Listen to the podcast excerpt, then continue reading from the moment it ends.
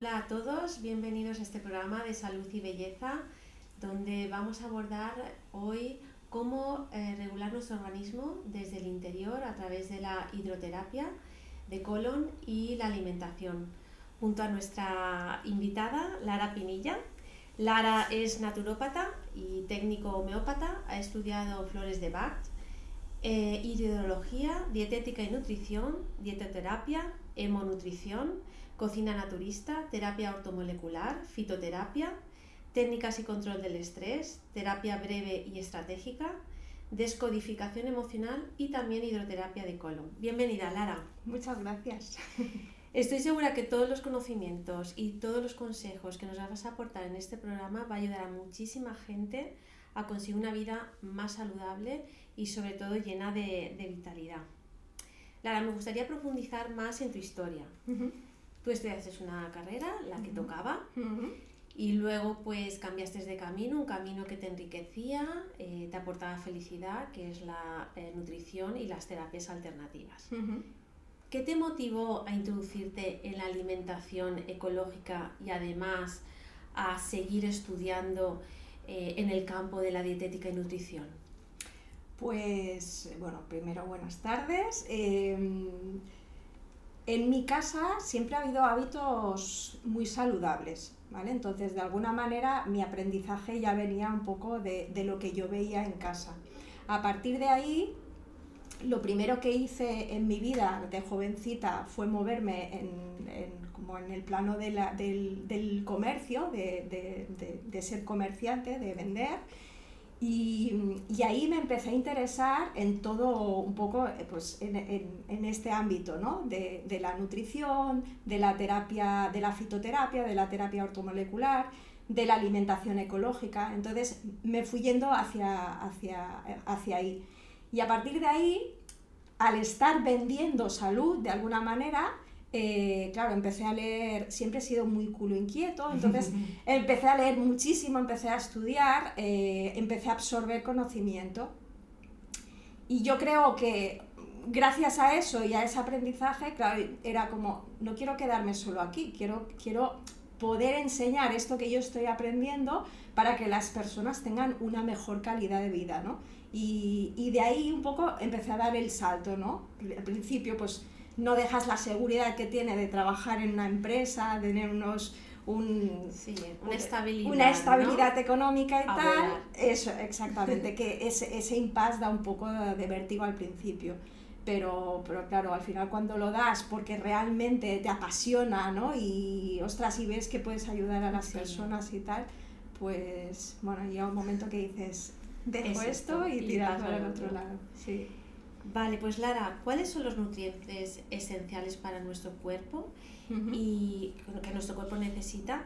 ¿Y en qué alimentos los podemos encontrar estos nutrientes? Vale, mira, ahí esta mañana me he preparado porque quería ser un poco como muy concisa para que los espectadores, los oyentes, eh, entiendan bien qué es, cuáles son las necesidades y dónde podemos encontrarlos, ¿vale? Entonces, Em, así como sustancias indispensables que necesita nuestro organismo, vendrían a ser seis, ¿vale? Tenemos vitaminas, minerales, proteínas, las grasas, los carbohidratos o glúcidos, como quieras eh, llamarlos, y, el agua. Esas seis, esas seis sustancias son súper indispensables para nuestro cuerpo. Entonces, los carbohidratos y las grasas vendrían a ser que cumplirían principalmente la función de proveernos energía, además de otras muchas, ¿eh? pero proveernos energía.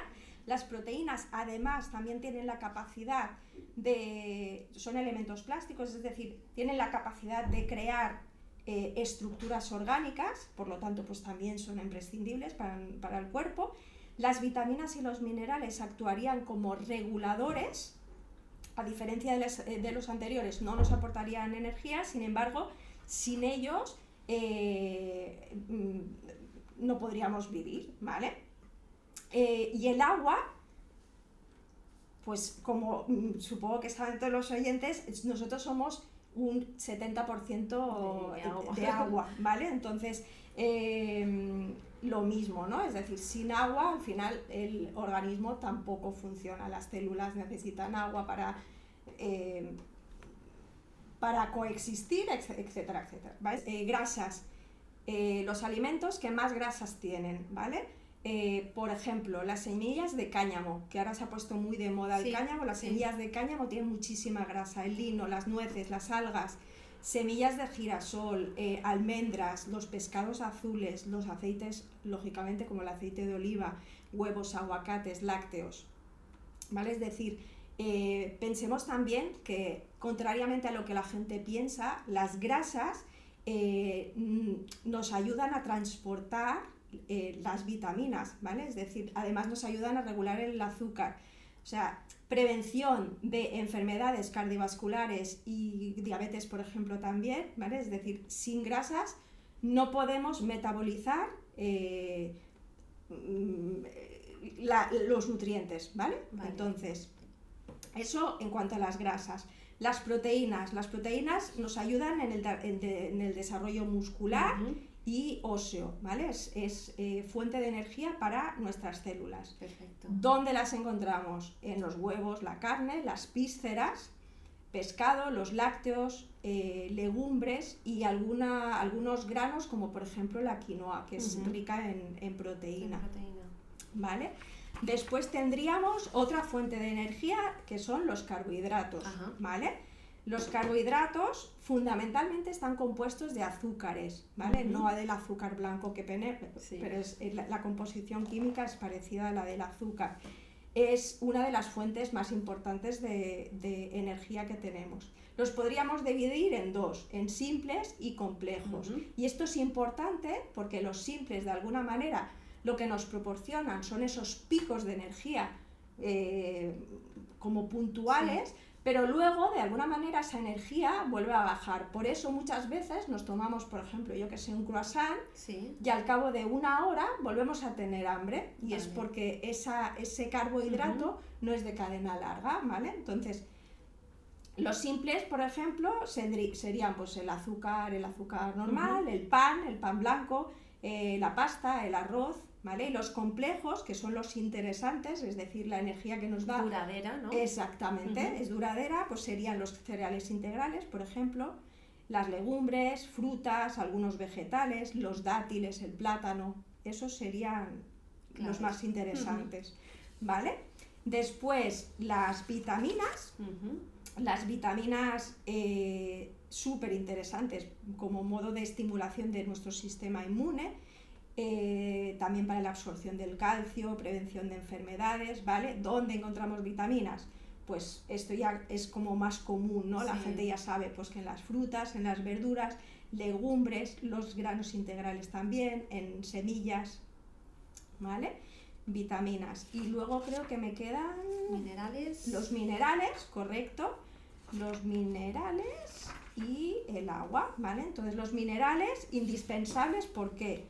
por em, al final, eh, para que una em, célula funcione correctamente, necesita también de minerales, es decir, todos los procesos vitales del cuerpo son necesarios los minerales y los debemos adquirir, es decir, nosotros no los sintetizamos, los adquirimos de la dieta, ¿vale? Perfecto. Entonces, eh, si tenemos una alimentación equilibrada, los minerales normalmente ya nos los aporta la alimentación, ¿vale? Es decir, no voy a dar ejemplos específicos porque si tenemos alimentación equilibrada, tenemos minerales en el conjunto de la alimentación.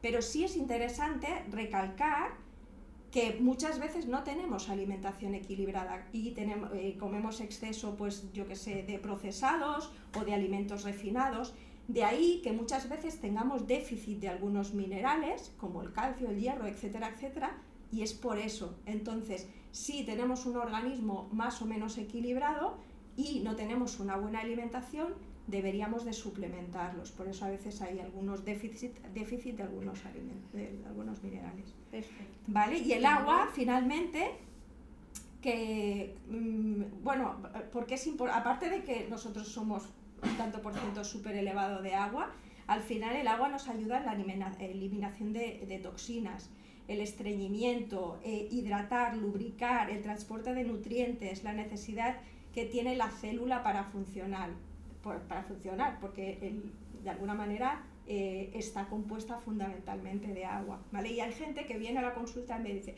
Jolara, es que a mí el agua no me gusta.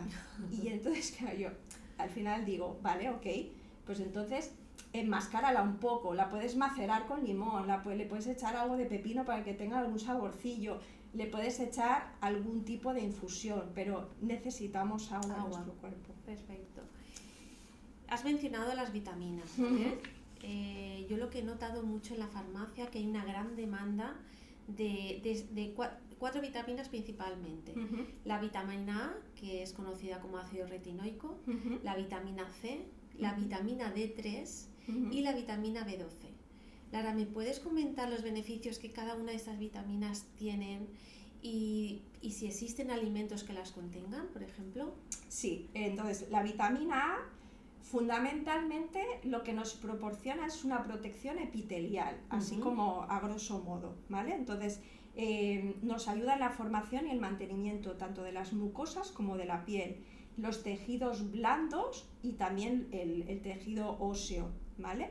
Para los dientes, sequedad ocular eh, de, la, conjuntiva fundamentalmente, eh, para las uñas, el cabello, el acné, eh, varices y algo también súper interesante es para la cirrosis hepática.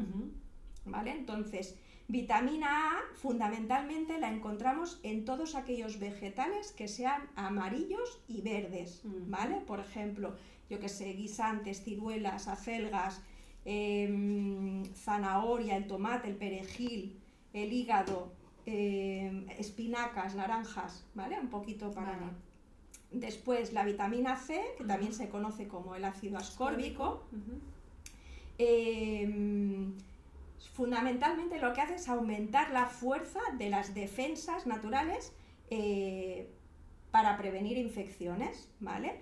Es muy antioxidante, protege la membrana celular también, nos ayuda con la síntesis del colágeno, ¿vale? Entonces, ¿dónde hay colágeno? ¿Dónde participa el colágeno? Pues, por ejemplo, en la, eh, formación y mantenimiento de los tejidos, de los ligamentos, del cartílago, básico, eh, vasos sanguíneos, un poquito. Em, por ejemplo, si tenemos déficit de vitamina C, nuestros huesos, eh, si tenemos una fractura o algo así, no consolidarán bien, ¿vale? O por ejemplo, cuando hay una herida, la herida no cicatrizará lo suficientemente rápido, ¿vale? ¿Y dónde los encontramos? Pues también, sobre todo, en vegetales y frutas verdes y rojas, ¿vale? Como por ejemplo podría ser pues, el kiwi, el pimiento rojo, la grosella, el perejil, eh, las coles de Bruselas, limón, coliflor, fresa, naranja. O sea, al final tenemos, tenemos mucha riqueza eh, natural, ¿vale? Después me has preguntado la vitamina B12. Sí. ¿Vale? También se conoce como cianocobalamina. Entonces, la vitamina B12 fundamentalmente es antiperniciosa. ¿Y eso qué significa? Que nos ayuda a combatir la anemia. ¿Vale? Eh, la anemia es una disminución de los glóbulos rojos, entonces lo que facilita un poco es el, total aprovechamiento también de las proteínas, ¿vale? Es decir, con vitamina B12 aprovechamos mejor la, la proteína que tomamos por ejemplo, en un postoperatorio súper interesante para poder combatir la debilidad que tenemos, ¿no? Pues ¿Y dónde, las la, dónde la encontramos? La vitamina B12 la encontramos en todos los alimentos de origen animal, ¿vale? Em, y súper interesante el apunte de que la flora bacteriana eh, puede producirla en grandes cantidades, ¿vale? Es decir, tener una flora bacteriana óptima eh, nos ayuda con, pues eso, con la creación de, vitamina, B12. ¿vale? Y luego me preguntabas por la vitamina D, ¿vale? La vitamina D es eh, antirraquítica. ¿Y esto qué significa? El, raquitismo, eh, de alguna manera, es el reblandecimiento y debilitamiento de los, del sistema óseo, ¿vale? Entonces, bueno, pues por ahí es interesante regula el metabolismo del fósforo, del fósforo y del calcio y es súper interesante también en, el reumatismo crónico. ¿vale?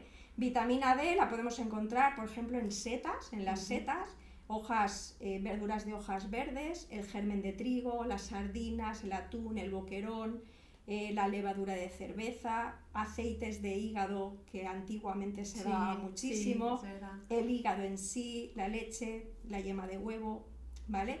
Y también es interesante el apunte porque hay mucha demolición del, sol. Eh, es interesante para nuestra piel tomar el sol precisamente por esto, para sintetizar la vitamina B12. Perfecto. Eh, perdón, vitamina B3. Respecto a los minerales que también has comentado antes, ¿vale? Comentarte también que hay dos minerales que se demandan mucho también en, la, farmacia, ¿vale? Que es el hierro y el potasio. ¿Qué beneficios tiene cada uno de estos eh, minerales, ¿no? Y, dónde se pueden encontrar, si se pueden encontrar en alimentos. También. Hago paréntesis, al final, eh, como estás viendo, yo te doy, eh, os doy muchos ejemplos de alimentación pero pensemos también que gracias a Dios ahora mismo la gran mayoría de minerales, vitaminas, etcétera, las podemos suplementar, es decir, en dietas bajas o desequilibradas. Eh, lo bueno es que ahora mismo podemos suplementar, eh, pues eso, con, terapia ortomolecular, que luego hablaremos de ello. Entonces, el hierro. Hmm. El hierro es un el componente de la hemoglobina, ¿vale? Es decir, eh, cuando tenemos eh, anemia, por ejemplo, es que tenemos eh, una falta de, glóbulos rojos, ¿vale? Em, nos ayuda también en el transporte de oxígeno. Nos ayuda a, prevenir, la anemia, alteraciones de piel y una, de uñas también, ¿vale? ¿Y dónde lo podemos encontrar? ¿En qué alimentos? Por ejemplo, en el cacao. Cuando hablo de cacao es cacao, no chocolate con leche, cacao. ¿vale? En eh, legumbres, frutos secos, el perejil también es súper eh, potente. La espinaca, los berros, eh, hace cereales integrales, el hígado, la carne, las yemas de huevo, etc. ¿vale?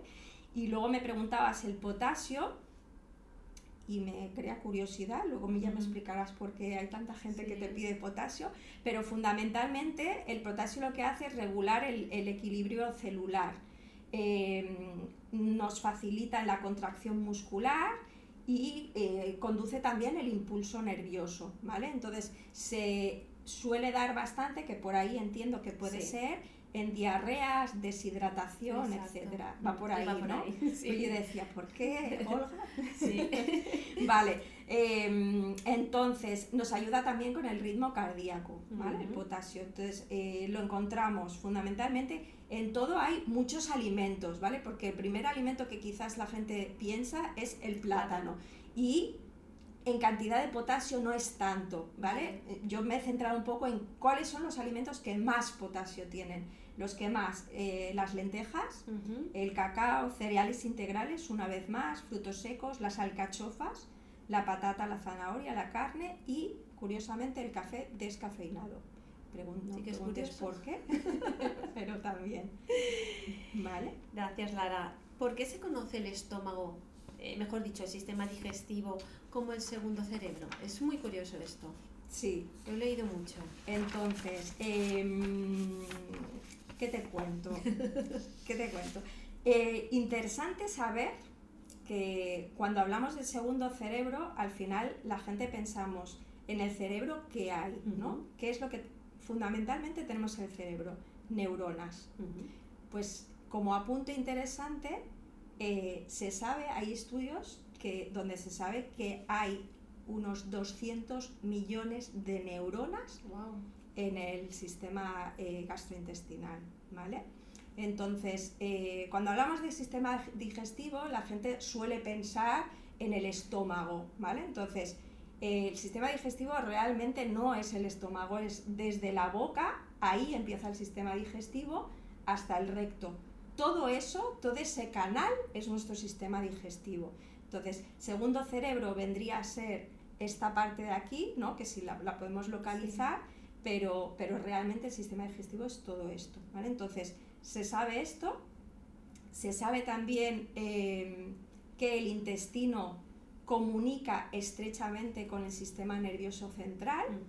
em, que la microbiota intestinal participa de esta comunicación con el, con el sistema nervioso central. De hecho, hay estudios que confirman la relación que existe eh, entre el desequilibrio de la microbiota intestinal con algunos trastornos eh, psíquicos. ¿Vale? Entonces, tenemos una relación conexión, bidireccional entre el sistema eh, nervioso, central y el tubo digestivo. ¿vale? Em, y esta conexión fundamentalmente viene por vías nerviosas, ¿vale? como por ejemplo eh, se ha puesto como muy de moda en los nutricionistas hablar del, nervio vago y es precisamente esta, como esta autopista directa que va de aquí a aquí. Unión, Eso es. ¿Vale? Y como otro apunte también interesante, es que el 95% de la serotonina, de la serotonina es un neurotransmisor que aparte de otras muchas cosas regula el hambre y el estado de ánimo. Entonces es, una hormona, le llamamos la hormona de la felicidad, de la serenidad, pues esta hormona también se produce en el intestino. Entonces, con todos estos datos, al final, ¿por qué llamamos segundo cerebro? porque hay mucha complejidad, la misma que pueda haber en el, en el, en el sistema nervioso central, eh, eh, que en el sistema digestivo. Curioso. Mm. Lara, ¿cómo influye una dieta saludable en la prevención de enfermedades eh, crónicas, diabetes, cardiovasculares, etcétera? ¿Cómo puede influir? Entonces, partiendo de la base que una enfermedad crónica no es crónica, es decir, nosotros no tenemos enfermedades crónicas cuando mm. nacemos, ¿vale? Entonces, una enfermedad se cronifica porque tenemos un estado enfermo durante mucho tiempo, ¿vale? Entonces, de alguna manera es un estado al que no le estamos haciendo caso. Eh, como una dieta saludable puede prevenir una, enfermedad crónica? Pues precisamente porque una dieta saludable al final es una dieta equilibrada. Con una dieta equilibrada y unos hábitos eh, saludables es muy poco probable que pueda proliferar una enfermedad crónica. ¿Puede haber una enfermedad? Lógico, pues porque puede haber una, eh, una bajada de defensas, etcétera, etcétera pero es muy difícil que se cronifique una enfermedad, ¿vale? Cuando hay una dieta equilibrada, y cuando digo dieta equilibrada, al final son hábitos equilibrados, por lo tanto, tampoco hay desregularización hormonal, etcétera, etcétera. Por ahí. Vale. Eh, una dieta también, porque yo en la farmacia tengo numerosos pacientes que vienen con depresiones, ¿vale? Eh, con un estado de ánimo bajo, con pensamientos negativos. Eh, a través de una dieta, ¿la dieta puede modular o afectar el estado de ánimo o el bienestar mental de, una persona? Esto lo podríamos ligar un, poco con lo que hablábamos del segundo cerebro, ¿vale? Es decir, al final, cuanto más saludable tenemos el sistema digestivo, más saludable tenemos eh, de alguna manera nuestro pensamiento, nuestra mente, nuestra emoción y viceversa. Es decir, si nosotros tenemos un sistema digestivo o un intestino inflamado, también repercute en... Entonces, a partir de ahí, yo siempre digo, cuanto menos inflamación haya en el sistema digestivo, menos inflamación y por lo tanto menos posibilidad de problemas o trastornos psíquicos, ¿vale? Entonces, ¿cómo podemos ayudarnos con la alimentación? Primero, desinflamando y segundo, manteniendo con una alimentación eh, antiinflamatoria. A partir de ahí, ¿se soluciona un problema psíquico o un trastorno psíquico? Claro, hay que ver qué tipo de patología hay, ¿no? Pero muchísimas veces cuando el sistema digestivo, o sea, al final cuando el organismo funciona, eh, y está equilibrado, es bastante difícil que, bueno, que perduren este tipo de enfermedades. Mm. Lara, ¿qué consejos? Eh, bueno, tú has mencionado, o sea, en mi presentación antes eh, eh, he comentado que has estudiado hemonutrición. Me parece un concepto muy interesante, ¿no? Ligado con la, anterior pregunta. ¿Me podrías explicar qué es la hemonutrición? La hemonutrición para mí es una palabreja que se debe haber inventado algún, no sé si, si justo fue mi profesor el que hizo esta materia o realmente existe por ahí, em, pero en la, por ejemplo, en la, medicina tradicional china eh, se relacionan eh, emociones, las emociones, con órganos eh, del cuerpo, ¿vale? Es decir, por ejemplo, la tristeza se relaciona con las vías respiratorias y los pulmones, la rabia con el hígado, el miedo y la incertidumbre, con los riñones, eh, las preocupaciones con el bazo, estómago y páncreas, y el, estrés y la ansiedad con el colon, los intestinos, los shocks emocionales con, se debilitan básicamente la zona del pericardio, del corazón. Entonces, a partir de ahí, con esta relación que tenemos, es fácil, pues yo qué sé, ¿no? Eh, pues a veces en consulta te viene alguien pues que no sale de este estado un poco como depresivo, de tristeza, etc. Entonces, yo ya partiendo de la base que hay una relación directa con la zona eh, respiratoria, respiratoria, pulmonar y tal, lo que suelo hacer es intentar reforzar esa parte con algunos alimentos pues que, que, den calorcito a esta zona. Eh, pues yo que sé, por ejemplo, el hígado, pues ¿qué hago? Desinflamar el hígado, hacer una buena limpieza, eh, añadir alimentos que puedan detoxificar el hígado y al final hay muchos alimentos que nos ayudan y nos ayudan a, pues eso, a, trabajar eh, la parte emocional, ¿no? La parte emocional que al final la relacionas con un determinado órgano. Con, un órgano, exactamente. ¿Qué consejos puedes ofrecer a mujeres y, hombres que buscan mejorar su dieta, digamos, para, el camino de un, de un, estilo de vida saludable? Vale, mm, yo ahí fundamentalmente, em, para mí una, dieta eh, sana, y ponemos la palabra dieta y al final mucha gente huye pensando de que es una, ¿no? es una restricción y de peso, de alimentos, etcétera, etcétera. Para mí una dieta saludable es una dieta equilibrada y una dieta equilibrada es eh, una dieta que nos aporte la mayoría de nutrientes que necesita nuestro cuerpo. Eso es una dieta equilibrada. Entonces, a partir de ahí, pues lógicamente un buen aporte de grasas, un buen aporte de fruta y verdura, em, minerales, agua, mucho líquido, lógicamente, y paralelamente, además, eh, ejercicio físico. ¿vale? Nos pensamos que, de alguna manera eh, con la alimentación o con restricciones en la alimentación ya todo está solucionado y el cuerpo necesita moverse para que siga funcionando correctamente. Entonces, de alguna, a, grosso modo, en grandes rasgos sería esto. Vale. Y las tendencias actuales, ahora que estás con el tema de nutrición, o sea, ¿cuáles serían y cómo pueden impactar en, la salud? Vale, entonces hablábamos de esto, ¿no? Hablábamos de tener una dieta equilibrada, entonces nos han inculcado, y si pensamos un poco o leemos eh, históricamente, nos han inculcado que eh, deberíamos de comer eh, cuatro o cinco veces al día.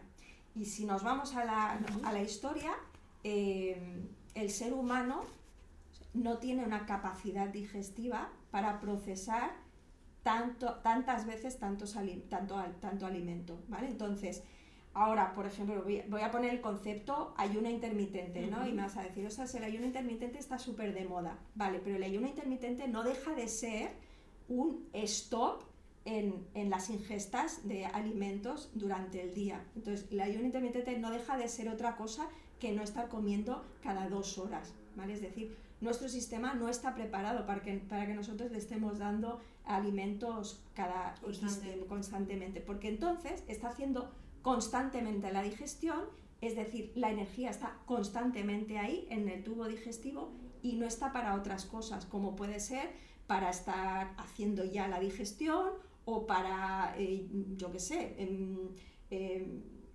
protegernos de un virus que pueda estar, ¿vale? Está, está, toda la energía ahí. Entonces, el ayuno intermitente, que podría ser algo que está de moda, eh, para mí es, es una súper herramienta, ¿vale? Es decir, realmente con dos, tres ingestas al día, buenas, equilibradas, sería más que suficiente. Ese, esa es, esa es una, buena tendencia de alguna manera actual.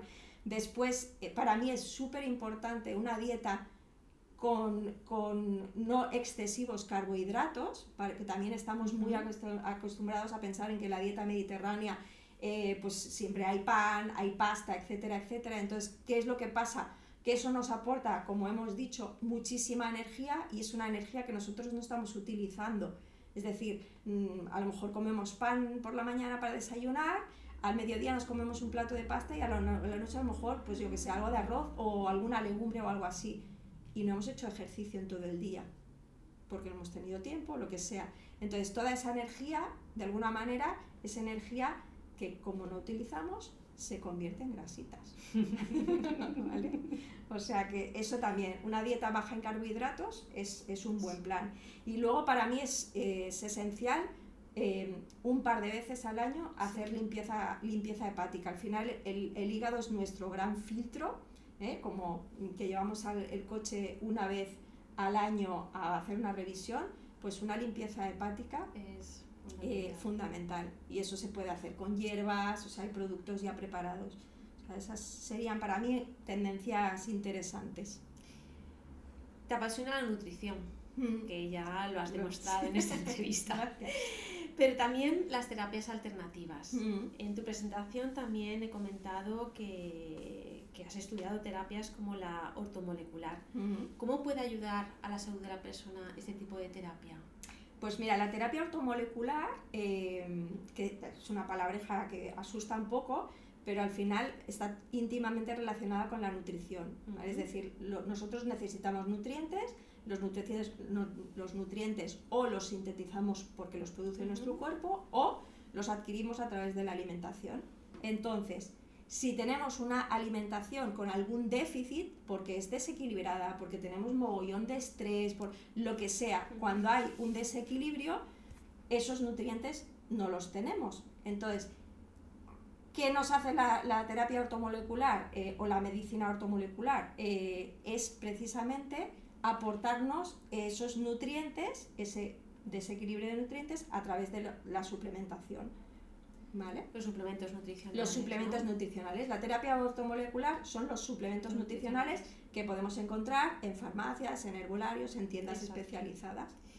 Y respecto a la fitoterapia, ¿qué beneficios tiene para la salud? Y la fitoterapia, eh, o sea, igual que la ortomolecular vendría a ser el aporte de nutrientes encapsulados, de alguna manera, la fitoterapia es la ciencia que estudia eh, todos los productos vegetales que hay en, que de, alguna manera la, la naturaleza nos da. Entonces, a través de la fitoterapia lo que hacemos es recuperar o prevenir recuperar la salud o prevenir eh, enfermedades a través de las plantas.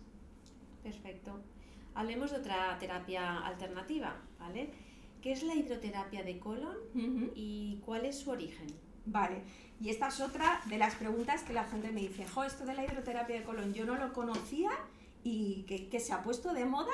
Entonces, te hablo brevemente de lo que es la hidroterapia de colon, luego si, es, si quieres ya, ya te eh, detallaré más en qué consiste. La hidroterapia de colon viene a ser un lavado del intestino grueso. Eso es la hidroterapia de colon. Y si me dices, ¿esto es nuevo?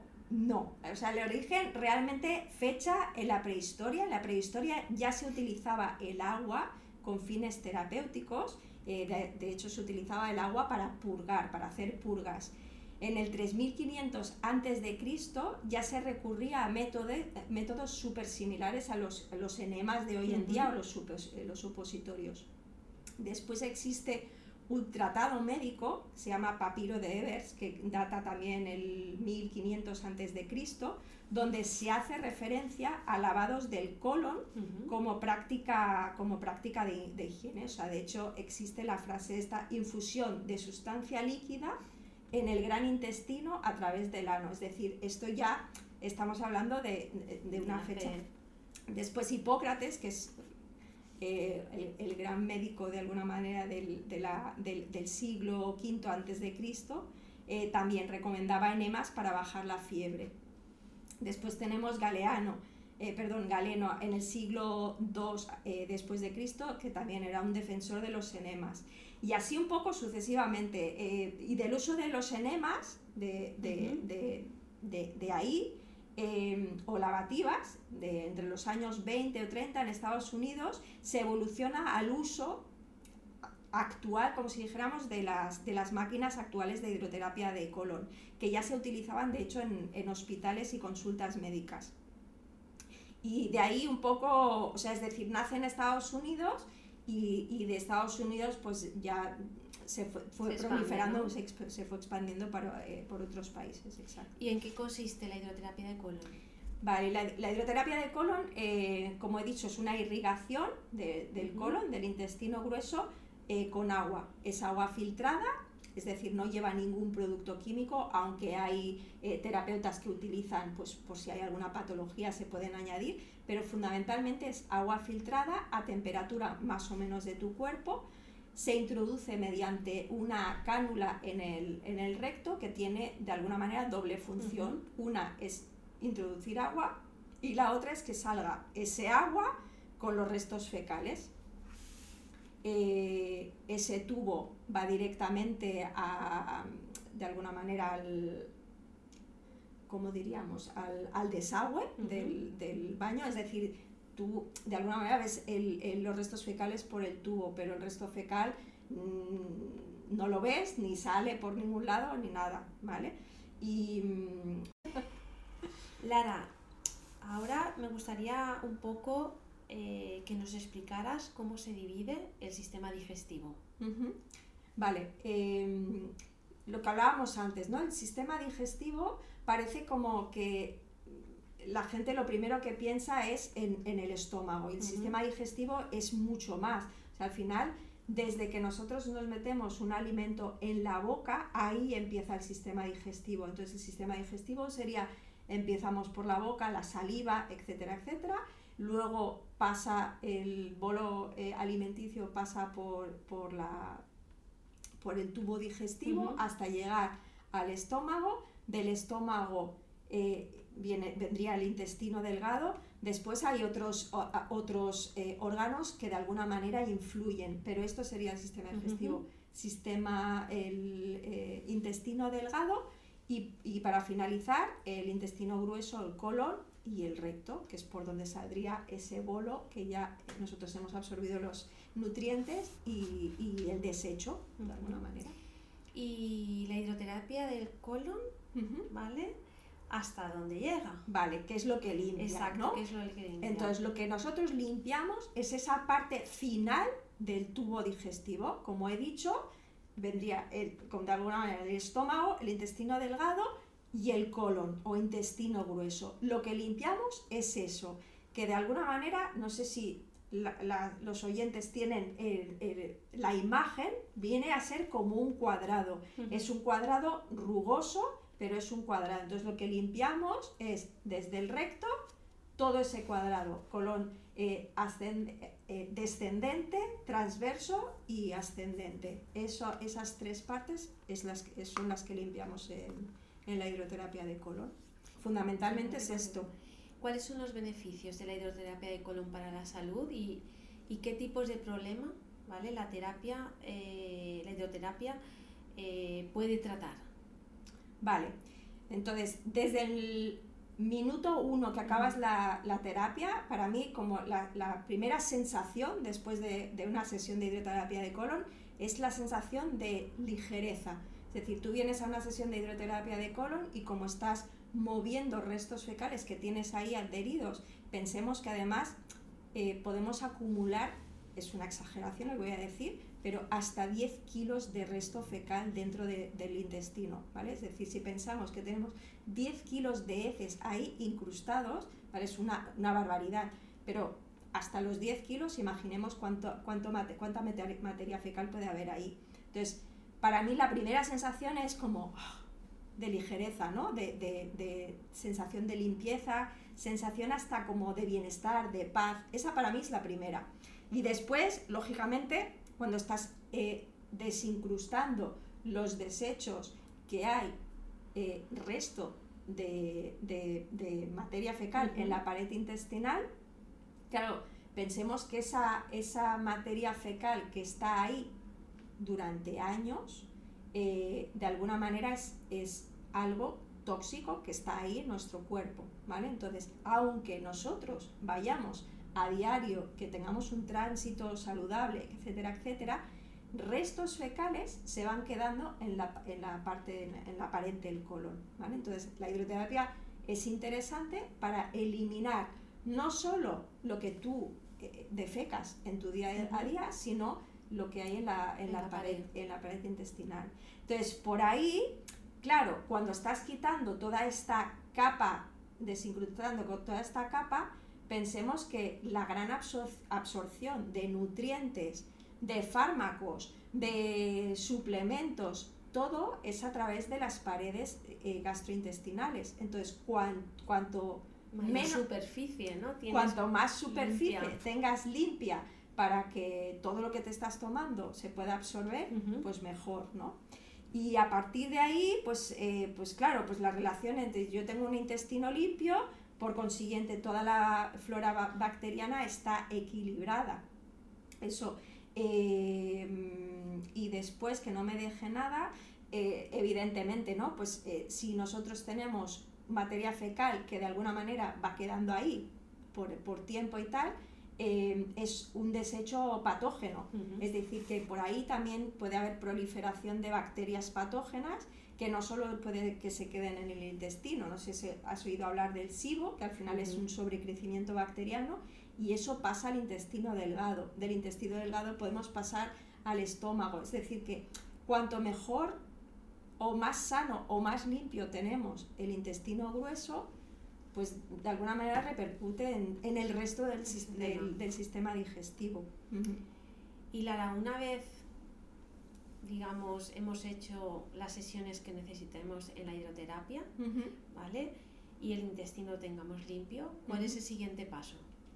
Entonces, el siguiente paso, una vez está el intestino limpio, para mí es eh, muy interesante. Al final siempre hago como este, esta foto eh, nosotros nos acabamos de comprar una casa, eh, tiene un jardín súper grande y súper bonito, pero como acabamos de comprarnos la casa, pues el jardín está pues con hierbajos, eh, ¿no? con desechos, etcétera, etcétera. ¿no? ¿Qué hacemos? Al principio arrancamos todos los hierbajos y malas hierbas y bueno, todo para tener el jardín limpio y luego poder abonar, regar, vale, pues un poco el intestino es lo mismo, ¿no? Lo que hacemos con la hidroterapia es quitar todos esos hierbajos y cuando está limpio, entonces, ¿cómo abonamos? Abonamos con un buen probiótico, ¿vale? Es decir, nosotros la microbiota, cuando salimos de hacer una hidroterapia de colon, nuestra microbiota ya empieza a regenerarse sola, ¿vale? Lo que hacemos con el probiótico es ayudar a esa microbiota, de alguna manera, darle un, un, empujoncito, pero con la alimentación,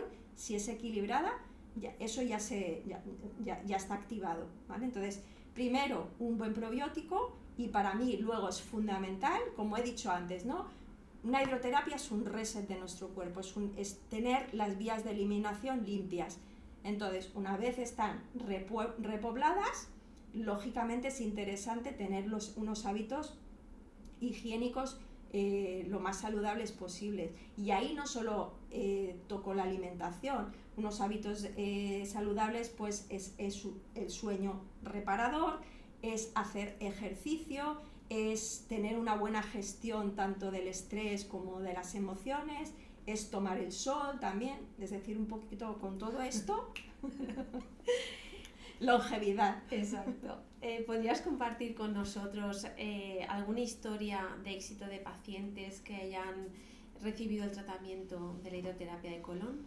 Vale, eh, mira, a, las personas que me llaman para recibir una hidroterapia de colon, fundamentalmente vienen, o sea, el tanto por ciento mayor, vienen porque tienen alguna patología y el gran grosso es eh, el estreñimiento o, alguna, o algún problema intestinal, ¿vale? Que a lo mejor repercute en el sistema gástrico, pero fundamentalmente esto. Entonces, cuando viene alguien con un estreñimiento crónico severo desde hace un montón de tiempo, primero lo que hacemos es limpiar y luego lo que te decía antes, ¿no? Y luego pues a lo mejor hay que suplementar, hay que cambiar hábitos, etcétera. Pero para mí, eh, la gran cantidad de gente que viene con estreñimientos crónicos que se están a lo mejor medicando, que están tomando algún tipo de, mm, de laxante, que además está irritando muchísimo el colon desde hace muchísimo, vienen, se hace, hacen un tratamiento, cambian cuatro o cinco hábitos y han, ya han revertido ese estreñimiento, para mí es como eh, mágico. Porque, porque, bueno, porque es una persona que al final está dependiendo de muchas veces de fármacos y deja de depender de eso. Entonces, muchísimos, tengo muchísimos casos de estreñimiento crónico. Después hay bastantes casos también pues, de, divertículos. Eh, al final los divertículos también es una enfermedad del colon que precisamente es por todo esto que estamos hablando, ¿no? Todos estos, eh, de alguna manera, malos hábitos. Los colon irritable, eh, gente que viene con parásitos también. Entonces, bueno, al final todos son problemas gastrointestinales que con una buena limpieza y, cambiar cuatro hábitos se revierten completamente. Ya esto por curiosidad, porque yo también tengo muchos pacientes que vienen a la farmacia, ¿vale? Con problemas de insomnio, ¿vale? Eh, mm, sobre todo las mujeres, con el tema del envejecimiento hormonal, ¿vale? Que se desregula digamos, el ciclo circadiano, ¿vale? De las proteínas del sueño. Y entonces, pues bueno, eso es un problema que, tenemos muy, muy frecuente en, la farmacia, ¿vale? Entonces, mm, la hidroterapia de colon podría mejorar ese, el insomnio, podría eh, mejorar la calidad del sueño. Entonces, eh, no me voy a centrar solo en una patología como pueda ser la falta de sueño o la irregularidad en el sueño, porque para mí, como te comentaba, la hidroterapia no deja de ser un reset. Cuando tú reseteas tu cuerpo y haces cuatro cambios a nivel de hábitos, lógicamente repercute en el sueño, por ejemplo, pero al final hormonalmente si hay una desregularización hormonal, como en este caso en el sueño, cuando tú reseteas el cuerpo, las hormonas empiezan otra vez a equilibrarse, muchas veces, o puede ser que en algunos casos, haya, sobre todo al principio, que ayudar con algún tipo de suplemento, como puede ser melatonina o lo... Pero es súper importante también eh, pensar que podemos suplementarnos con, con melatonina, pero si no tenemos una salud gastrointestinal, un intestino limpio, esta melatonina no lo vamos a absorber. Entonces, muchas veces la gente dijo, es que me estoy suplementando con melatonina y no está funcionando. Vale, no está funcionando seguramente porque tienes un organismo saturado. Cuando digo melatonina puede ser cualquier otra cosa. Entonces, O fitoterapia o claro, lo que sea. Puede ser que ayude en el sueño, por supuesto, porque al final lo que estás haciendo es resetear tu cuerpo, vamos a cambiar ciertos hábitos y por consiguiente esto va, a repercutir en tu hormona del sueño y eso se va a acabar regularizando. Ahora me gustaría, Lara, un poco compartir mi historia con la hidroterapia de colon. Creo que podía, digamos, mitigar ciertos miedos que hay con, la con este tipo de terapia. ¿no? Yo empecé a leer, empecé a estudiar eh, sobre los beneficios de, las terapias de detoxificación. ¿no? Entonces pensé que lo primero que tenía que empezar es con la hidroterapia de colon. ¿no? Yo soy una persona, me considero sana, no tengo ninguna enfermedad, pero simplemente pues me gusta cuidarme y sobre todo la prevención. ¿no? Sí que es verdad que yo tenía una idea de la hidroterapia de colon como algo, como una terapia pues no sé, que podría ser mm, con olores, eh, ruidos extraños eh, y por eso pues me daba un poquito de, como de miedo, ¿no? Pero sorprendentemente cuando lo hice pues estaba equivocada, fue totalmente aséptica, inolora, eh, me sentí totalmente cómoda, bueno, gracias también a ti Lara que lo hiciste muy especial, ¿vale? Y, nos, y me hiciste sentir eh, bastante cómoda en una situación que, que, la verdad que no es habitual, ¿no? Entonces, eh, la verdad que fue un, para mí una terapia eh, que, que, me ha sorprendido muchísimo, ¿vale? O sea, cambió mi idea. Sí que es verdad que cuando terminé la, la primera sesión, Lara, de, de la hidroterapia, de colon, me comentaste, Olga, ahora te apetecerá seguramente recogerte en tu casa, esas fueron, se me quedaron estas palabras, recogerte en tu casa, estar tranquila eh, y quizás puedas tener eh, un sueño recordando cosas pasadas. Si lo tienes esa experiencia y te apetece, cuéntamela. Y efectivamente te la conté, ¿vale? Entonces quisiera saber más qué relación tiene la, este, esta terapia, la hidroterapia de colon, la limpieza del intestino, con los sueños. Vale, antes de meterme en eso, que, es un tema que me apasiona, porque al final tiene, tiene relación directa con lo que hablábamos del cerebro, em, déjame decirte que, además de gracias por, la devolución que me has hecho en cuanto, a, en cuanto a la terapia, la gran mayoría de personas que vienen, vienen realmente con un nivel de, hasta de miedo, te podría decir, por qué va a pasar aquí. Entonces, es, de agradecer que hayas desmitificado esto. Es verdad que al final eh, es una terapia que, claro, nosotros estamos acostumbrados a, ir al baño y estar solos en intimidad y, esto no deja de ser una terapia eh, que estás a, mi lado, etcétera, etcétera. Entonces, em, para mí es súper importante este, este testimonio porque porque es verdad que yo soy, o sea, soy consciente de que las personas pues vienen aquí con un nivel de bloqueo bastante bestia. Entonces, una vez les explicas que no pasa nada, que todo está controlado, que, que, yo, o sea, que lo que tiene que hacer al final el cliente es relajarse y disfrutar de las sensaciones que aunque son en algunos momentos raras y hasta como, no sé, puede estar, estar incómoda, es muy lejos de ese pensamiento de, jo, me va a hacer daño, la voy a liar parda, porque vete a saber tú qué pasa por ahí, etcétera, etcétera. O sea que te agradezco mucho. Es recomendable. Mm. Sobre todo también que se animen los hombres. Sí, ¿verdad? y, esas, y esas otra, eso es otro gran puntal. O sea, al final...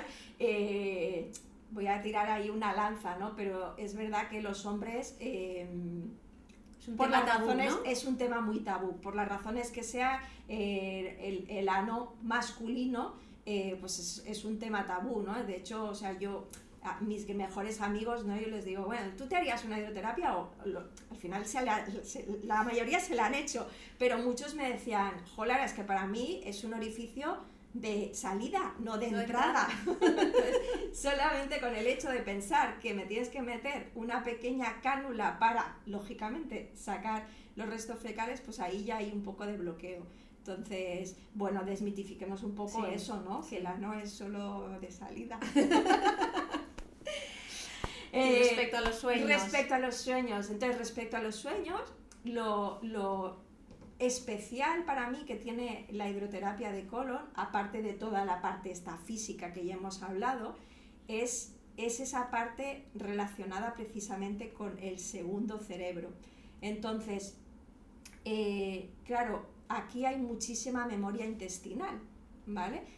Memoria intestinal, ¿a qué me refiero? Es decir, al final, em, en las paredes del intestino van pasando restos fecales, ¿vale? Restos fecales que se van quedando en la pared intestinal.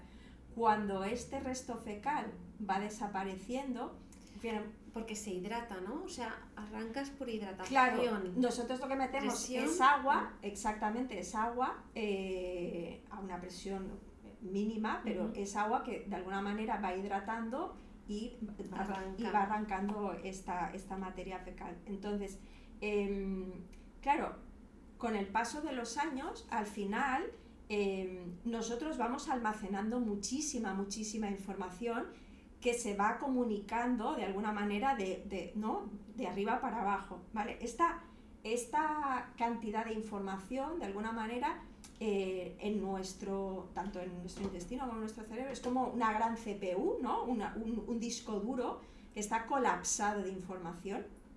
Durante el sueño, esta información, de alguna manera, eh, durante el sueño, se va reorganizando tanto los pensamientos como las emociones, etcétera, etcétera. Entonces, por eso muchas veces por las mañanas somos capaces de recordar algo que a lo mejor no nos acordábamos o de repente hay un sueño que nos ha, que nos ha mm, conectado con algún, algo de hace tiempo, etc. Cuando hacemos una hidroterapia de colon, como lo que estamos es aflojando toda esta eh, materia que no debería de estar, empiezan a florecer pensamientos que a lo mejor estaban tapados por, de alguna manera por restos que, no, que no permitían, ¿no? Que no permitían que me hagas esta pregunta, porque mm, al final parece que como que la hidroterapia de colon sea algo muy físico, que lo es, porque no dejas de estar eliminando restos que tienes físicamente en tu cuerpo, pero para mí hay una parte muy, muy interesante relacionada con la emoción, con los recuerdos, con el pensamiento, y no deja de, de otra vez mm, que volvamos a, esa parte de relación entre eh, el segundo cerebro y el primer cerebro o viceversa, ¿no? Y mm, para mí cuando eh, la hidroterapia, o sea, cuando haces una sesión de hidroterapia de colon, como sueltas esa parte de lastre de hace tantos años, empiezan como te empiezan a sorprender pensamientos que a lo mejor estaban de alguna manera tapados por esa materia ¿no? que no, no, dejábamos, que, salieran. ¿no? Em, de hecho, al final, eh, nosotros vamos eh, adquiriendo pensamientos, eh, emociones, etcétera, etcétera, a lo largo del día y de los años eh, y los vamos almacenando, ¿no? Es, de alguna manera el cerebro es como, como un disco duro, una CPU, ¿no? Entonces, por la noche, mientras estamos descansando, es como eh, eh, mm, nuestro cerebro va haciendo como ese backup, ¿no? Pues se van reorganizando los pensamientos, las emociones. Por eso muchas veces necesitamos descansar y dormir y por la mañana vemos las cosas más claras, eh, nos hemos organizado, nos hemos acordado de algo que estaba por ahí tapado. Entonces, para mí cuando hay un desbloqueo de esta parte intestinal, como hay un, esta carretera directa hacia esa conexión tan directa con, el cerebro, eh, aparece esto. Entonces, normalmente cuando acabo una sesión, muchas veces, es verdad que a veces la gente me mira así como un poco raro, ¿no? De qué me estás pidiendo ahora. Pero siempre eh, os pido que estéis atentos a, pensamientos que te van a florecer entonces o hasta esa misma noche que vas a soñar, porque suele pasar, pues eso, ¿no? Que de repente las personas me digan, ostras, he soñado con una relación que tenía ahí como súper enquistada y de repente he soñado y he sentido como que la cerraba, como que ya le he dado carpetazo, como que ya he sanado esa parte. O personas que me dicen, ostras, Lara, Sueños no sé, quizás no soy tan consciente, pero de repente siento que estoy mucho más ágil mentalmente, me concentro mucho más. Entonces, para mí esa parte eh, me parece súper bonita de relación de la terapia, que es algo como muy físico y como muy visceral. Con la emoción. Con, esa, parte, con esa parte emocional. Me parece chulo que lo hayas sacado. Bueno, pues nada, gracias Lara por todos estos, digamos, conocimientos que nos has compartido en este programa y que estoy segura que vamos a ayudar a mucha gente a, ofrecer una solución a su problema y sobre todo a tener una mejor visión de, de los beneficios que tiene la hidroterapia de colon para la salud.